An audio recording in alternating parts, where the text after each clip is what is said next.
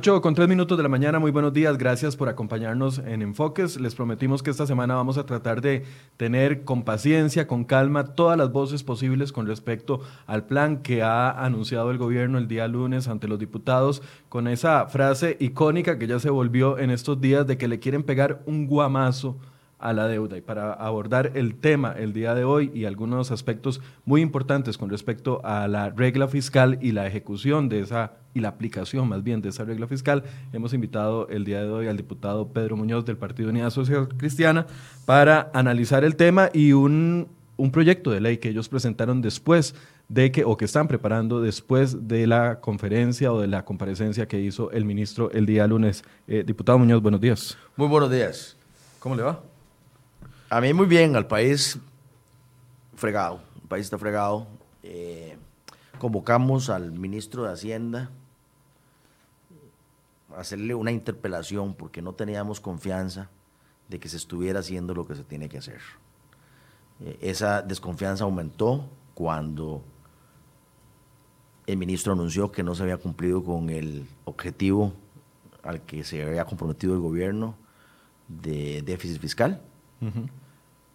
Y la verdad que hicimos bien convocando al ministro de Hacienda porque nos adelantamos a las propias calificadoras, a las mismísimas calificadoras internacionales. Es decir, ya nosotros nos olíamos que había algo que estaba mal y nosotros lo convocamos y el día que lo convocamos las mismas calificadoras levantaron la bandera roja y dijeron que el gobierno no está haciendo las cosas correctamente. Si el gobierno estuviera haciendo las cosas correctamente, esos 250 millones de dólares más que vamos a pagar en intereses por nuestros créditos, por la mala calificación, se hubiera ahorrado. Claro, por supuesto. Por supuesto. Eh, por supuesto. Y lo peor de todo no es el momento en el que estamos ahora, sino la tendencia. Es decir, venimos en un proceso de desmejoría. Es decir, no es que estamos enfermos, es que el enfermo cada día está más enfermo. Y eso nos tiene sumamente preocupados. Y si a eso le sumamos la manera cínica, prepotente, poco empática por parte del Poder Ejecutivo y por parte del ministro de Hacienda, nosotros fuimos y les dijimos con toda honestidad, queremos trabajar con ustedes, hemos trabajado con ustedes, hemos puesto los votos antes, hemos estado ahí con ustedes. Incluso hemos hecho el trabajo sucio. En esta silla en la que yo estoy sentado, aquí estuvo sentado don Román Macaya. Y don Román Macaya decía, eh, mi aplicación de la ley de fortalecimiento de las finanzas públicas es la correcta cuando era la incorrecta, según lo demostró la Contraloría después. Yo estaba en aquella silla. Yo le dije a don Román, eso no es cierto, pregúntele a la Procuraduría. Llevamos el asunto a la Contraloría, la Contraloría nos dio la razón. Lo que quiero decir es que nosotros hemos sido, incluso hasta el policía malo del gobierno, para hacer las cosas que hay que hacer y que el gobierno no ha hecho. Yo estoy muy molesto porque se lo noto en su tono de hoy. Hicimos una ley de fortalecimiento de las finanzas públicas y le pedimos al pueblo de Costa Rica que se sacara la faja. Primero vino ciertos, vinieron ciertos sindicatos y se quisieron salir de la ley. Después vino el Poder Judicial y se quiso salir de la ley. Pero ahora es el propio Poder Ejecutivo el que se quiere salir de la ley. Entonces no es justo que nosotros en la Asamblea Legislativa hubiéramos puesto los votos para exigirle al pueblo de Costa Rica que se sacara la faja y no es justo que las universidades no se quieran socar la faja, que el Poder Judicial no se quiera socar la faja, que los doctores de la caja no se quieran socar la caja, la faja, pero ahora resulta que ni el propio Poder Ejecutivo quiere cumplir con la ley y no se quiere socar la faja. Eso no es justo, no, no es justo para los que se están levantando temprano a trabajar y a pagar impuestos y a los que no tienen trabajo por culpa de la situación económica, para el agricultor que, que paga IVA, para el, el IVA que pagamos todos en Costa Rica y que el gobierno en lo que le corresponde, que era aceptar la regla fiscal a como lo manda la Contraloría General de la República, como lo interpretábamos los diputados, ahora que el ministro diga que esa regla fiscal no la aplica. Ya, ya casi quiero entrar en eso porque la aplicación de la regla fiscal eh, es un tema que hay que explicarlo, como le decía ahorita, casi que en Paco y Lola, porque el, el gobierno nos ha dicho, ya aplicamos la regla fiscal, ve el presupuesto 2020, ahí no hay quite pero ustedes eh, ahora me están ahora están explicando y desde el lunes están explicando de que la aplicación de la regla fiscal no se está haciendo como ustedes la habían propuesto y firmado por medio de los votos cuando se aprobó la ley. Pero antes de eso, don Pedro, cuando el gobierno dice quiero pegarle o el ministro dice queremos pegarle un guamazo a la deuda, un guamazo significa, hasta lo busqué en la radio a ver si existía, ¿verdad? Y es un golpe fuerte, según eh, eh, la Real Academia Española. Un golpe fuerte, por las reglas de la lógica de la física, para pegar un golpe fuerte o para pegar un guamazo, tiene que haber una proporcionalidad similar entre lo que quiero golpear y la herramienta que voy a utilizar. O sea, yo no puedo pegarle un guamazo a usted con este lapicero, porque no le va a hacer absolutamente nada. Pero además, vean, el guamazo, ya que ellos utilizaron la palabra, y usted parece que le gusta esa analogía, yo le voy a decir una cosa. Un guamazo es un evento de una única vez. ¿Ok? Y lo que estamos discutiendo, lo que usted está planteando es la intensidad de ese guamazo, si es duro o si es suave, ¿verdad? Para que sea guamazo tiene que ser un golpe fuertísimo. claro, pero yo ahora me voy a referir a otra dimensión. La otra dimensión es, para que el tema sea verdaderamente efectivo, no puede ser de una vez, tiene que ser sostenido en el tiempo. Es decir, no puede ser que yo le dé un guamazo o un guamacito una vez y no siga haciendo lo propio continuamente hacia adelante en el tiempo. La regla fiscal, para insistir, es una socada de faja que se mantiene socada durante el tiempo. Entonces, yo no voy a estar de acuerdo, yo no voy a estar en desacuerdo con un guamazo o con un guamacito o con un medio guamazo, todo ayuda. Pero de lo que yo estoy hablando es que tenemos que socar una faja y dejarnos la socada durante un tiempo, ¿verdad? Para que no sea un evento de una única vez. La regla fiscal es eso, es algo que me obliga a tallarme y mantenerme tallado hasta que la situación se componga. Entonces, incluso lo que yo le estoy diciendo a usted es que si el guamazo fuera duro, muy duro, pero nosotros no cambiamos la situación estructural, si no nos tallamos la faja en el tiempo, lo que va a pasar es que vendí las joyas de la abuela y en dos años voy a estar igual. Es como que usted diga, el ejemplo es el siguiente, usted, tiene un usted está endeudado y usted tiene un carro. Si usted vende el carro, por más caro que sea el carro, y usted no cambia sus hábitos de consumo, vendió el carro, abonó a la deuda. Abonó a la deuda y en dos años está con la deuda como estaba y sin carro. Ve, el, tema conceptual. Sí, por, supuesto. Y ahí es la diferencia de, de, posiciones entre el Poder Ejecutivo y la Asamblea Legislativa. No basta con un guamazo, aunque sea fuerte, no basta con un guamazo, aunque sea pequeño, tiene que ser sostenido en el tiempo, porque si no lo que va a pasar es que vendí los activos, los costarricenses vamos a estar muy tristes porque se vendieron los activos, no mm. cambió el comportamiento, seguimos gastando y en dos, tres años vamos a estar exactamente igual, sino que peor, más bien peor, porque tenemos, habremos perdido los activos. Claro, pero a ver, voy a insistir en el guamazo. ¿De qué tamaño va a ser ese guamazo con las medidas propuestas el lunes? Porque haciendo, no, eso es un guamacito. haciendo una sumatoria muy rápida con los mismos datos que dio el ministro de Hacienda, si vendemos VIXA, que deje 250 millones y se vende bien, porque él mismo ha aceptado de que puede venderse hasta en 200 millones. Si se concesiona FANAL, él mismo dijo ayer en Telenoticias que serían aproximadamente 17 millones de dólares.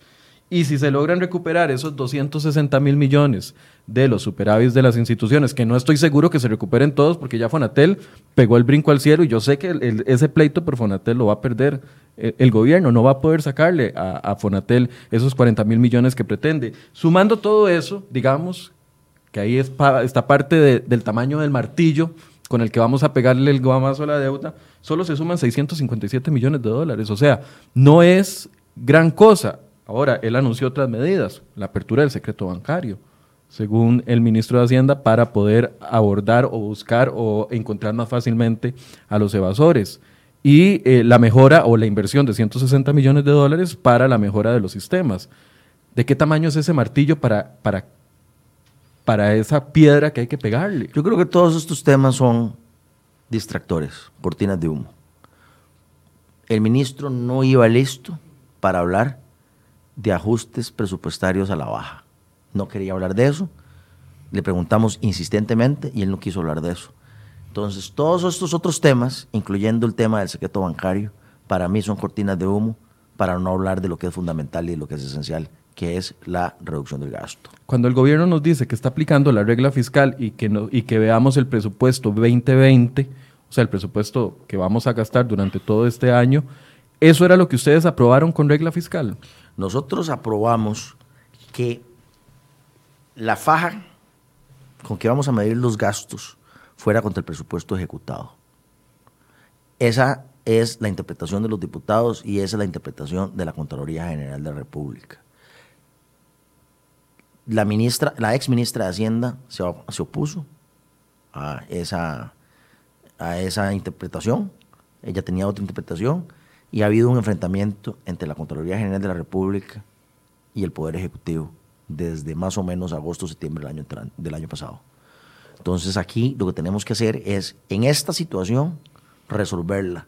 Así como tuvimos un conflicto entre los sindicatos de la Caja Costarricense de Seguro Social y la Asamblea Legislativa por ocho meses, nueve meses. Así como todavía tenemos un conflicto entre la Asamblea Legislativa y el Poder Judicial sobre el tema de los pluses porcentuales. Tenemos un tema con el Poder Ejecutivo, con el propio Poder Ejecutivo, sobre la interpretación de la regla fiscal. ¿Cuál es la gran diferencia entre aplicar la regla fiscal sobre el ejecutado versus el, presupuestado? ya le contesto esa pregunta. Nada más quiero decir que cuando los diputados tomamos la difícil decisión de aprobar impuestos, era porque había un compromiso de socarse la faja por parte del gobierno de la República.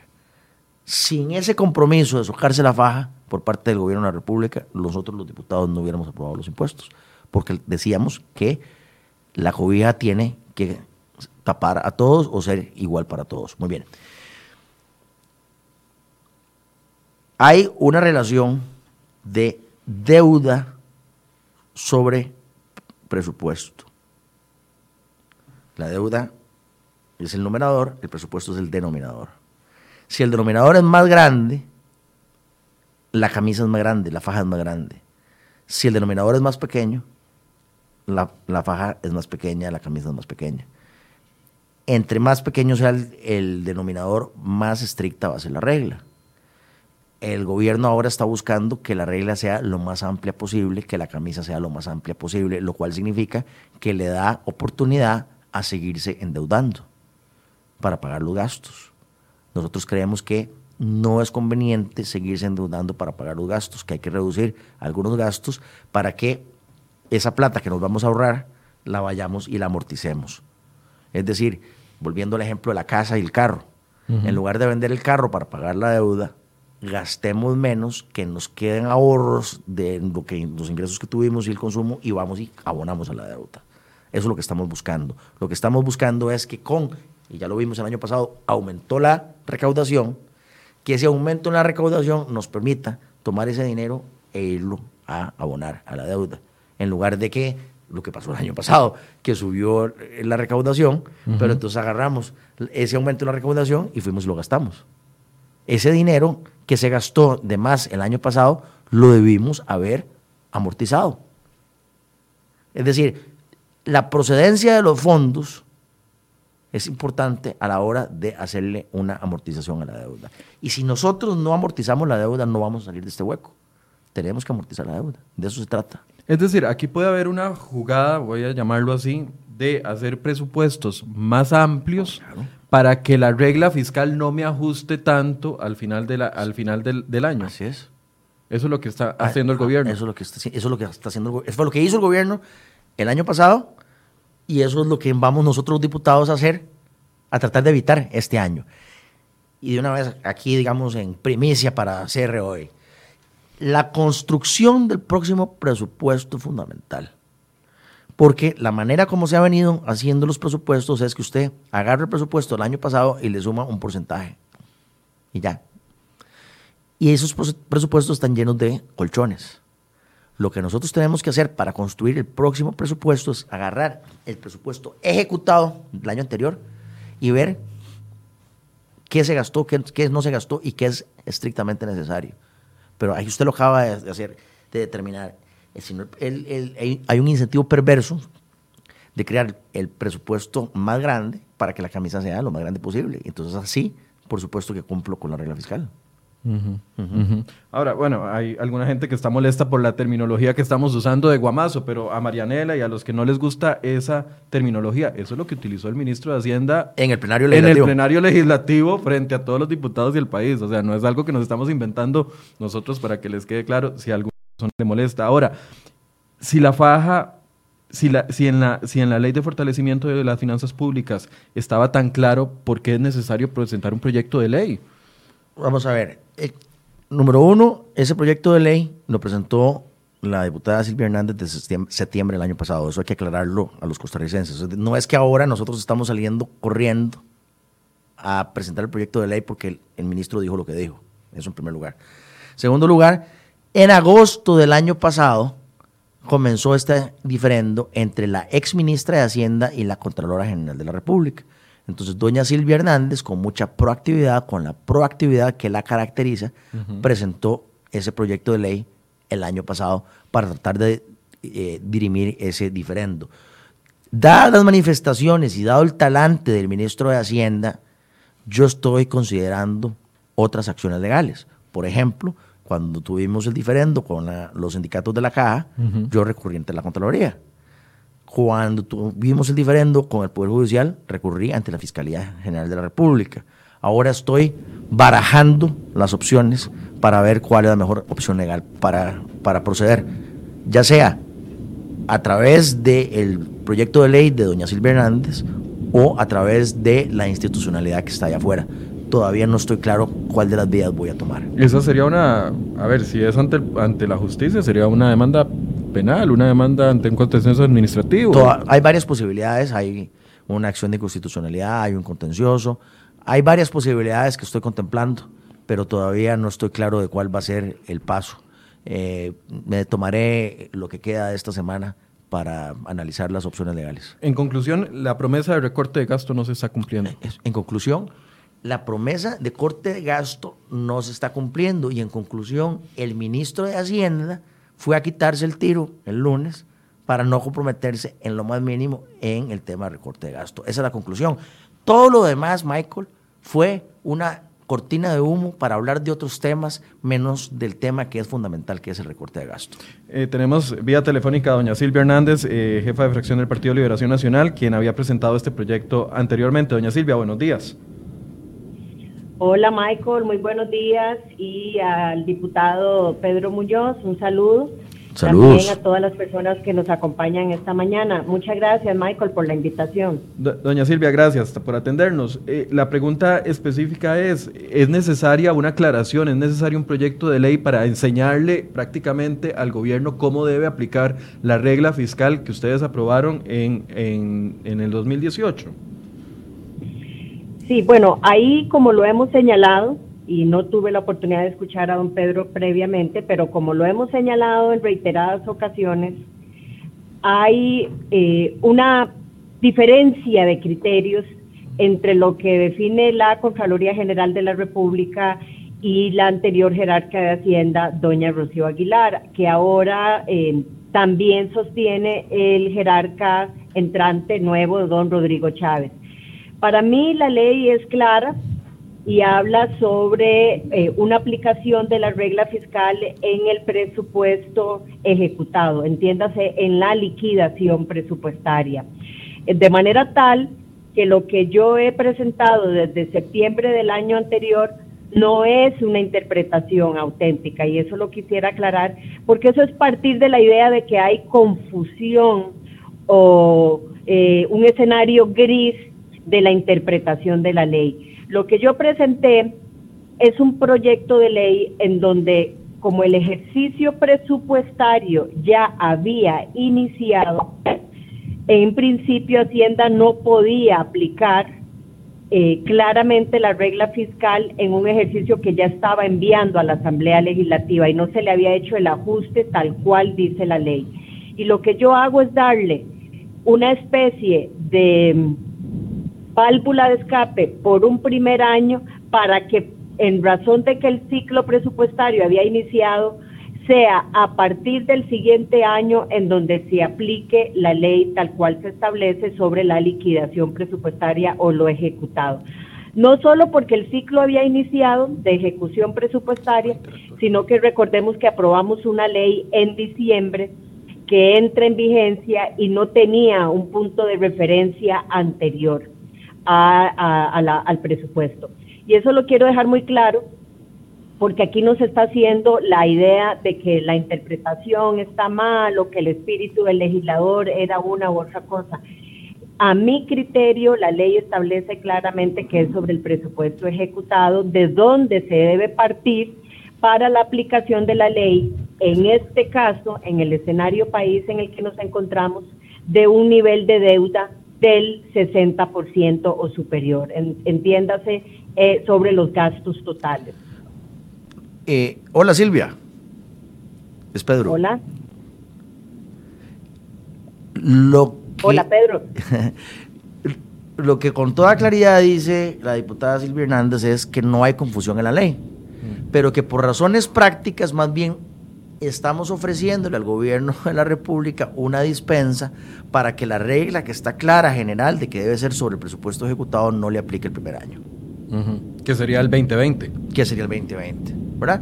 Por una, por una situación práctica. Y más bien entonces, entendiendo la situación práctica, doña Silvia Hernández le ofrece al gobierno la posibilidad de que no aplique el primer año. Pero estamos nosotros los diputados, y hay que recordarle a los costarricenses que tanto la diputada Silvia Hernández como yo estuvimos en la comisión de la ley de que la comisión que dictaminó la ley de fortalecimiento de las finanzas públicas. Eh, y con toda certeza digo que si no fuera sobre el presupuesto ejecutado, esto no tendría sentido por la razón que usted mismo, Michael, ha apuntado, porque si no habría un incentivo perverso para que el Ejecutivo trate de aprobar el presupuesto más, más grande, cuando lo que queremos es más bien que en, este, en esta situación de, eh, eh, de crisis fiscal, más bien busquemos cómo reducir todos los gastos que sean superfluos. Es por esa razón, por la no aplicación de la regla fiscal sobre lo ejecutado y, que el, gobierno interprete que lo pueda aplicar sobre lo presupuestado, que vendría más rápido ese cruce del umbral del 60% y meternos en más problemas a corto plazo? Creo que... Bueno, Adelante, doña Silvia. El nivel de deuda con respecto al PIB eh, y, y que supera el 60% ya lo alcanzamos. Estamos hablando de que en marzo, abril, eso ya se alcanza, indistintamente de donde, donde se aplique la regla fiscal, porque son dos cosas diferentes. O sea, cuando llegamos a un nivel de endeudamiento del 60%, se aplica una regla fiscal que restringe el gasto total y ahí la discusión es sobre qué se aplica esa regla fiscal. No solamente cuando llega al 60%, en cualquier escenario de aplicación de la regla fiscal tendría que ser sobre el presupuesto ejecutado. Y yo nada más quisiera adicionar porque se ha señalado que es que eso sería una medida estrictísima o una medida bastante compleja. Bueno, es que casualmente de eso se trató la discusión de la reforma fiscal. Cuando un país topa niveles de endeudamiento en, relación con el PIB superior al 60%, las señales de alerta se encienden completamente. O sea, estaríamos a unos pocos pasos de donde el nivel se vuelve absolutamente insostenible. Pero además hace total relación con un discurso por parte del Ejecutivo en donde hoy habla de que el sendero explosivo de la deuda es insostenible. Entonces sí hay que tomar medidas drásticas, hay que tomar medidas realmente fuertes para poder frenar una situación que podría volver al país en un escenario absolutamente insostenible. Se, está escondiendo el gobierno en una interpretación para no cumplir con su parte del trato, que es el, recorte de gastos, porque ya los ciudadanos nos sacaron de la bolsa 400 mil millones de colones en tan solo cinco meses. correcto. Y por eso la molestia. Doña Silvia. Sí, vamos a ver, yo lo que creo es que el, gobierno ha tomado algunas medidas y aquí ningún diputado lo está negando, pero son medidas de contención. Realmente medidas para disminuir el gasto no está sucediendo. Y si no es porque la Asamblea Legislativa, a través inclusive de su órgano auxiliar, que es la Contraloría y que interpreta lo que esta Asamblea aprobó, pero además de otros actores como el propio BID, que le pone, le pone condicionantes para darle un préstamo, por ejemplo, de la conformación de un consejo fiscal que no ha sucedido, es que a todas luces hay necesidad de tomar medidas para sostener ese problema de la deuda. Y yo sí creo que el gobierno eh, se queda corto si su aspiración descansa en una mera contención del gasto y no en una disminución del gasto. Y eso significa que tiene que hacer un cambio de timón en algunas de las medidas que ha venido haciendo porque no está disminuyendo el gasto público. ¿Como cuáles, por ejemplo, doña Silvia? es que vamos a ver, el le sumo ahí, perfecto esa pregunta. El gobierno nos habla de que en este momento tuvo gastos no recurrentes. ¿Eso qué significa? Que aunque se disparó el gasto y aunque no se cumplió con las metas del Banco Central ni lo que se prometió en metas fiscales, eh, es, fue una única vez. Y yo no estoy segura de que ese sea el escenario. Le pongo un ejemplo concreto, Habdeba. El, el, el gobierno dice que hizo un gasto no recurrente porque le tuvo que trasladar recursos. Pero detrás del proyecto que mandó el gobierno viene un tema de prejubilación. ¿Y qué va a pasar si Jateva no tiene los recursos? Cuando se le autorizó una jubilación o una prejubilación a un grupo de personas, yo no creo que, por ejemplo, en el tema de Jabdeva ya no tengamos más gastos. La idea de gasto no recurrente con Jabdeva no me parece realista. Y por otro lado, no suman otros disparadores enormes del gasto que podrían el otro año llamarse no recurrentes, como por ejemplo salvar una situación financiera del ICE, en donde eso ni siquiera se comenta.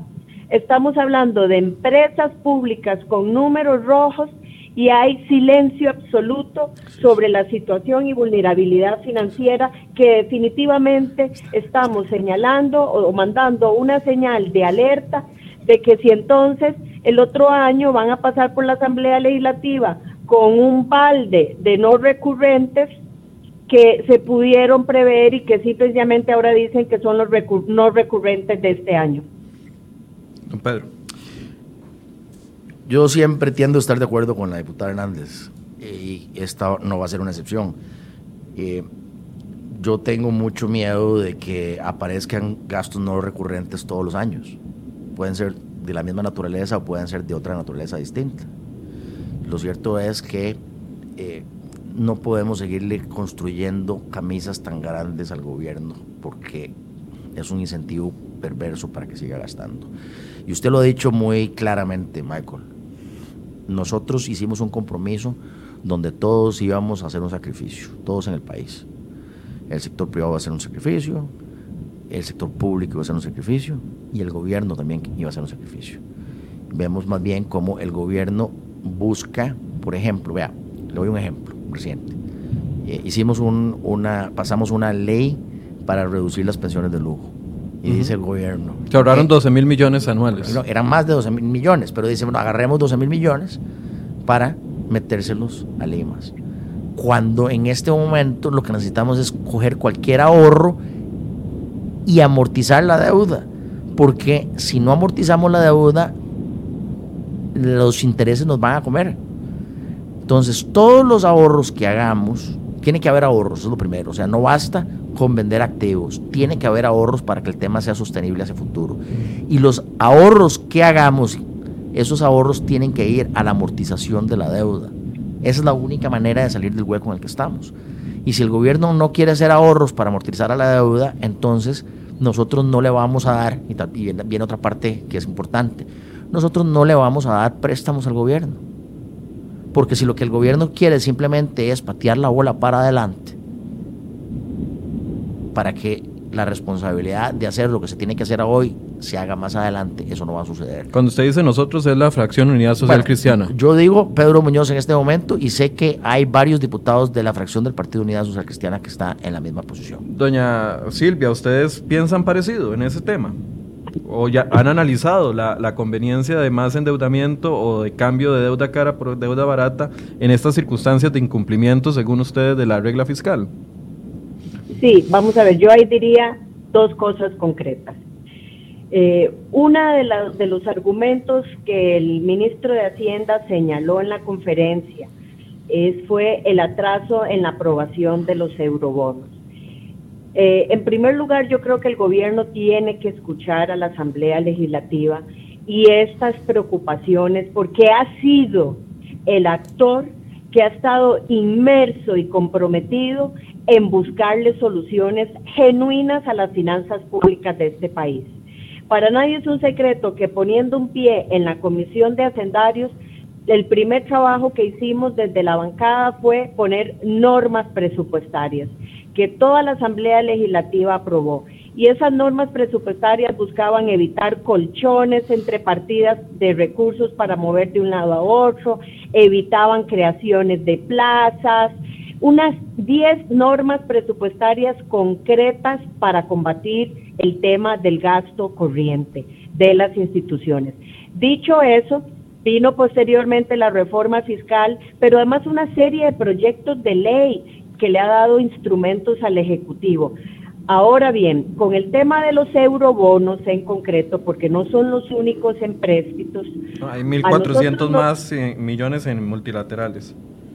Sí, están los multilaterales, están los eurobonos, pero además están préstamos, eh, como por ejemplo el tren, ahora el tema del sistema informático y otros empréstitos que estarían desde luego sumando a esta situación país. Yo quiero señalar ahí lo siguiente. La Asamblea Legislativa ha mandado señales claras, por lo menos de forma general, que tiene preocupaciones serias o seriesísimas de aprobar algo más que cero en materia de eurobonos. Entonces, esa, ¿eso qué significa? Que entendemos, y aquí voy a hablar yo en personal, que es una reconversión de deuda.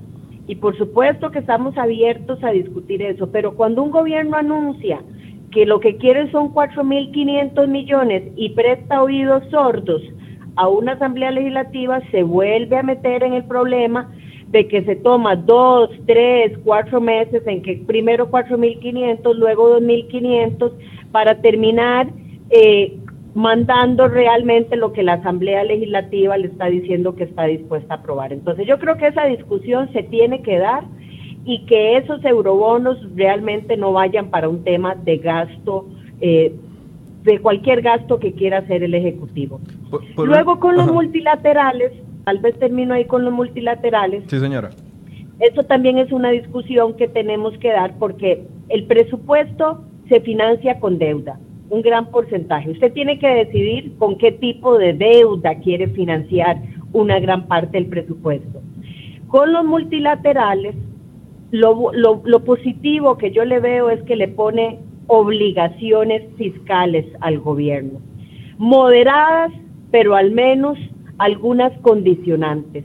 Y eso hay que verlo. Lo que sí no se vale es que usted deje de último eso para que primero me pasen los otros préstamos como el del tren, el, ¿verdad? Todo lo que venga de infraestructura y después, como sé que la Asamblea es responsable y seria, me va a aprobar multilaterales y eurobonos, pero ya saqué lo otro primero.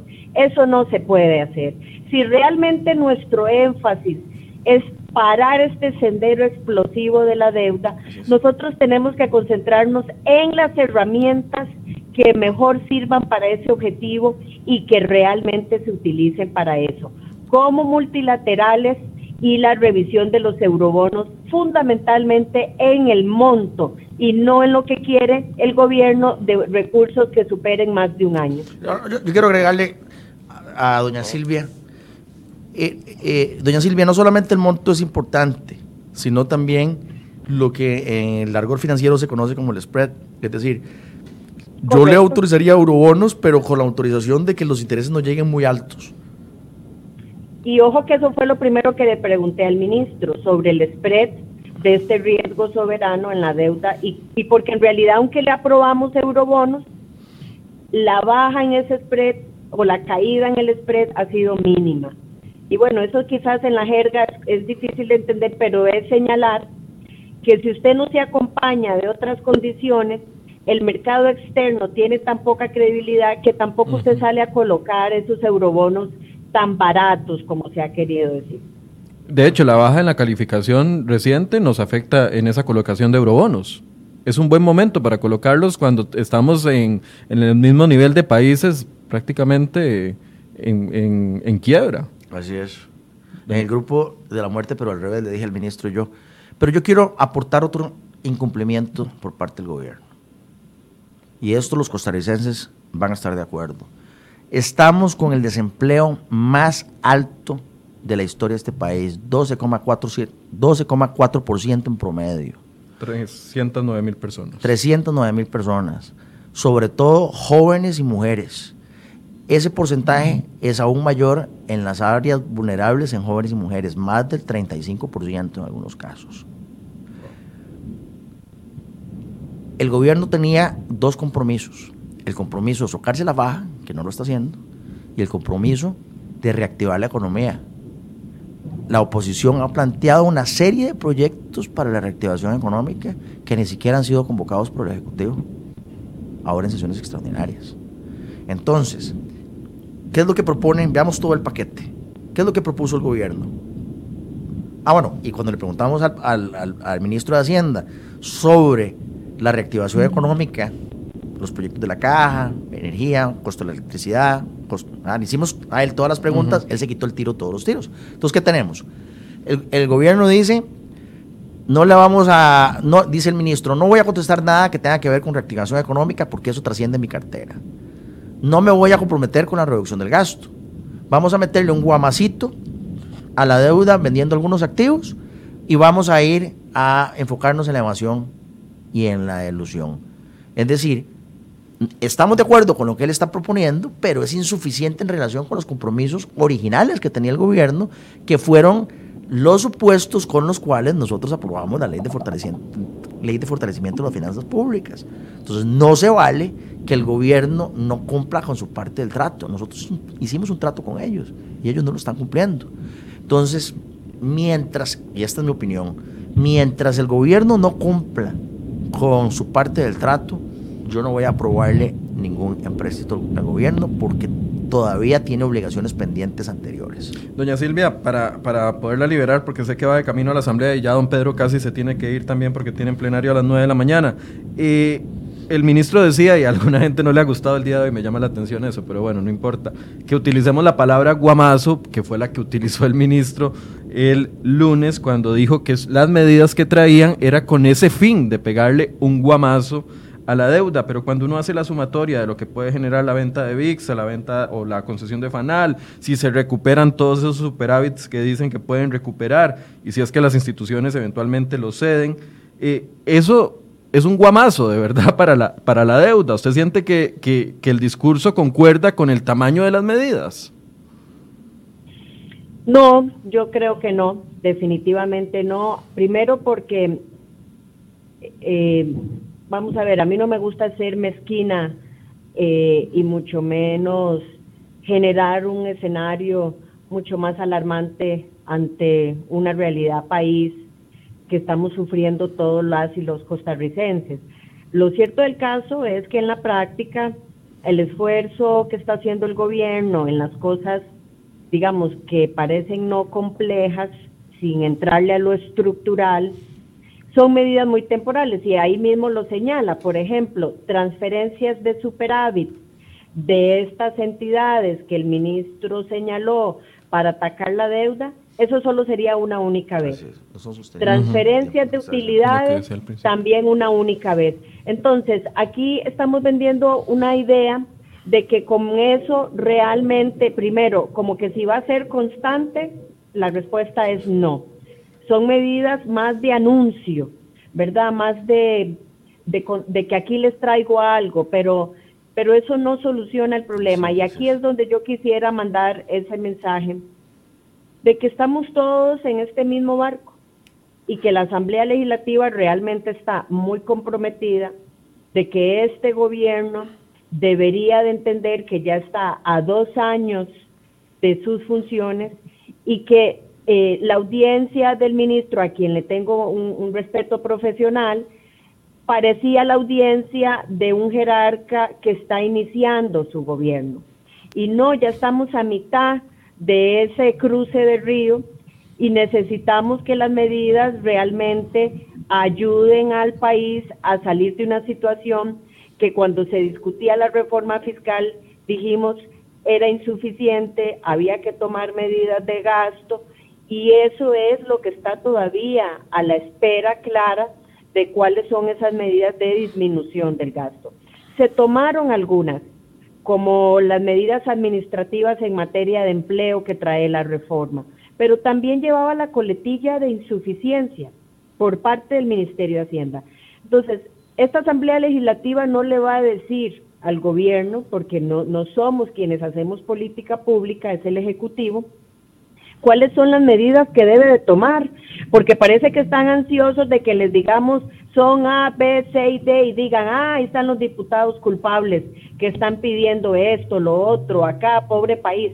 No, ellos tienen que hacer ese análisis y ese análisis viene tiene que venir acompañado de cuántos recursos representan y no solo para el para el otro año y que la bola otra vez le quede al país ahí dando vuelta cuando esta Asamblea Legislativa ha mostrado absoluta decisión para colaborar en el saneamiento de las finanzas públicas, que al final del día perjudica a hombres y mujeres en una condición vulnerable que necesitan programas sociales, que necesitan de recursos y que simple y sencillamente eso se va a ver mermado si la situación financiera continúa como está. Muchas gracias, diputada Hernández. Con mucho gusto. Saludos. Saludos. Eh, don Pedro, a partir de, la conferencia de prensa que hicieron conjunta, entonces, bueno, ya usted nos anunció de que está analizando medidas, ya sea ante la, Contraloría o ante la justicia, para comprometer al gobierno a cumplir la regla fiscal tal cual ustedes lo establecieron. ¿Le entendí bien? entendió bien. Esas son, digamos, acciones legales, pero también hay acciones políticas. Yo me puedo mover en dos ámbitos, en el ámbito legal y en el ámbito político. No aprobar los eurobonos, es una acción política. Perfectamente, no aprobar el empréstito del tren, no aprobar el, proyecto de Lina. Es decir, si ellos no están dispuestos a cumplir con obligaciones que ya habían adquirido en el pasado, para no hacer las reformas que este país necesita, pues entonces vamos a, jugar vamos a jugar duro, vamos a jugar duro políticamente hablando también. Usted es cojefe de fracción. Eh, en las reuniones que tienen, no sé qué, con, con tanta constancia tienen con el ministro de la presidencia, han expuesto esto, han dicho, eh, a ver, eh, eh, así está el panorama, o lo, cumplen o no lo cumplen, ¿qué dice presidencia? En, realidad con el ministro de la presidencia nosotros hemos Esta mañana se realiza una marcha. Con todo el tema de empleo, con todo el tema de reactivación económica, con el tema de que nuestros proyectos de ley para generar empleo y prosperidad para todos los costarricenses no han sido convocados. En realidad en eso se han centrado nuestras conversaciones con el ministro de la presidencia. Eh, no hemos hablado sobre este tema fiscal recientemente porque, como sabemos, este tema fiscal reventó recientemente con el anuncio del ministro de Hacienda de que no habíamos cumplido con los objetivos a los que el gobierno se había comprometido. Eh, queríamos llamar al ministro de Hacienda, interpelarlo para tener una conversación seria, franca y pública para tratar de aumentar el nivel de confianza de la Asamblea Legislativa en el gobierno de la República. A como yo le dije al ministro en el plenario, más bien después de la eh, interpelación, el nivel de confianza disminuyó. Y en este momento tenemos que ver cómo hacemos para que o ese nivel de eh, confianza aumente o a ver cómo hacemos para hacer una presión para que el Poder Ejecutivo reencauce su dirección. Eh, quiero mostrarles nada más un cuadrito para ya ir despidiendo a don Pedro que se tiene que ir. Este es un cuadro que viene en una nota que está en la portada de crhoy.com, donde se ve el gasto corriente, cómo se ha comportado el gasto corriente sin intereses, el gasto del gobierno central. Y lo que ven en celeste es el, el gasto corriente sin intereses y lo que ven en azul más oscurito es la inflación, porque cada vez que preguntamos, no, no, es que ustedes son un gobierno gastón, nos dicen, no, no, no, nosotros solo hemos crecido el gasto en lo necesario, más bien hemos recortado plazas, más bien eh, eh, el, gasto que se reconoce eh, año a año es solo la inflación, pero si uno ve estos datos y ve la línea roja, ve cómo ha ido variando el tema del gasto corriente. Entonces, e, es, por eso que yo insisto en preguntarle a cada quien que se sienta en esta mesa si se está cumpliendo la promesa de gasto. No se está cumpliendo. Y yo quiero hacerle un, un, un anuncio a los costarricenses. Así como fui de duro en relación con los sindicatos de salud para poner orden, así como he sido duro con el Poder Judicial para poner orden en el Poder Judicial, voy a ser igualmente duro e igualmente estricto con el Poder Ejecutivo para poner orden. Sin orden no puede haber justicia y no puede haber prosperidad. Tenemos que poner orden en las finanzas públicas y la faja tiene que apretar pareja para todos los costarricenses de igual manera. Para cierre, el, ¿la confianza usted cree que se está recuperando con esas medidas anunciadas? De ninguna manera. ¿Cuál es la medida que le parece que genera más desconfianza? Aparte del incumplimiento de la regla fiscal, que ya usted lo tiene clarísimo. El incumplimiento de la regla fiscal y la, eh, la actitud de desfachatez que tiene el gobierno de la República para ignorar los proyectos de reactivación económica para generar empleo en este país. A mí me duele en el corazón que haya familias en este país que no tengan que comer, que no tengan trabajo y que la situación más bien vaya empeorándose día a día. No es de recibo que el ministro de Hacienda haya comparecido ante la Asamblea Legislativa y haya ignorado absolutamente todas las preguntas que le hicimos sobre los temas estructurales que tienen en cada Costa Rica en tema de empleo. Para mí eso fue una bofetada en la cara, no solamente a los 57 diputados, sino a los 5 millones de costarricenses que representamos nosotros los 57 diputados. Eh, gracias, don Pedro. A orden. Gracias por habernos acompañado. Vamos a darle más seguimiento a este tema. Mientras el diputado se va retirando, quiero presentarle las noticias más importantes que le traemos en la portada de cereoy.com para el día de hoy.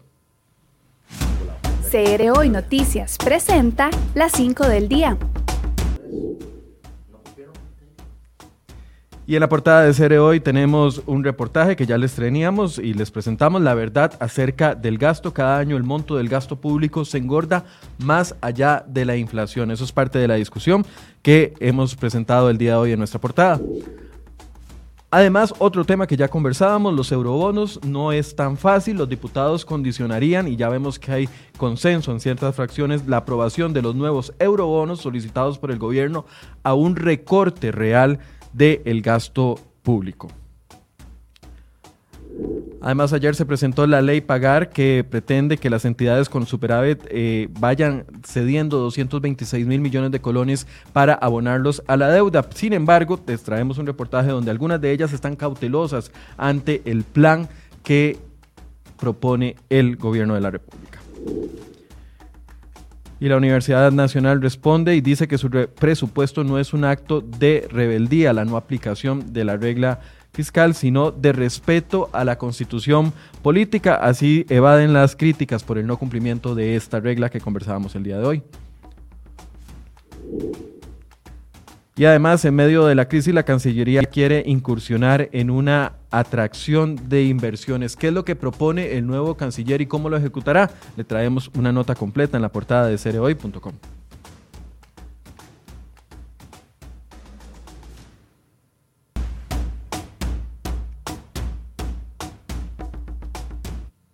Bien, así llegamos al final de esta edición de Enfoque. Los invitamos mañana, como les hemos prometido, todas las voces que podamos las vamos a traer eh, durante esta semana para hablar sobre la situación económica del país. Y les anuncio desde ya, el viernes a las 9 de la mañana va a estar acá el ministro de Hacienda con nosotros para analizar las críticas que ha recibido, su posición y defender el plan este que impulsan para pegarle. Y yo sé que les molesta a algunos, pero no se enojen con nosotros. El ministro dijo guamazo a la deuda y eso es lo que pretenden. Así abrió en la Asamblea Legislativa. Si le molesta el lenguaje, entonces debe molestarle el lenguaje del ministro de Hacienda. ¿Ese plan funciona o no funciona? El viernes lo vamos a tener a él aquí respondiendo con respecto a esa situación. Muchas gracias por su compañía y los invitamos mañana a partir de las 9 de la mañana. 8 de la mañana.